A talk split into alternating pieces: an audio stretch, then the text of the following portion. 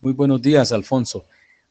Nosotros como Cámara Colombiana de la Confección eh, mostramos mucha preocupación ya que la Cámara de Comercio ya hace ya más de seis años nos excluye como sector priorizado.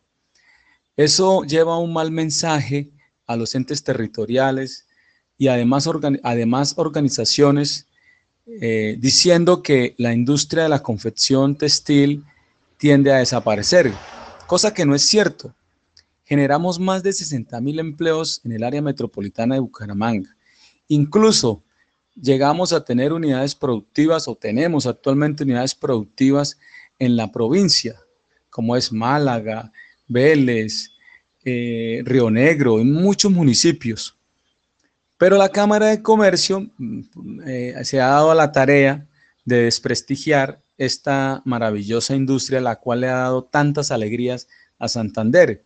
Y el señor Juan Camilo Beltrán no nos atiende, es una persona muy soberbia y pues ha, el trabajo de él, pues encomendado por FENALCO, al cual él perteneció y sigue vinculado afectivamente, eh, lo que vienen buscando es desaparecer la industria y no lo vamos a permitir.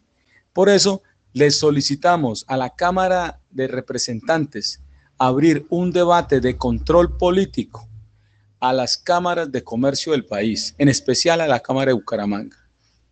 Por los siguientes motivos, que expliquen por qué nos excluyen como sector priorizado. Los gastos de funcionamiento de la Cámara de Comercio eh, eh, son del 52%, es decir, unos, unos, unos 20 mil millones de pesos nos cuesta el funcionamiento de la Cámara de Comercio al año. Y por otras, otros temas que estamos investigando. La, lo que nosotros necesitamos es una Cámara de Comercio amiga del empresario, amiga del empresario, que sea nuestro apoyo, no nuestro verdugo. Muchísimas gracias, mi doctor Alfonso.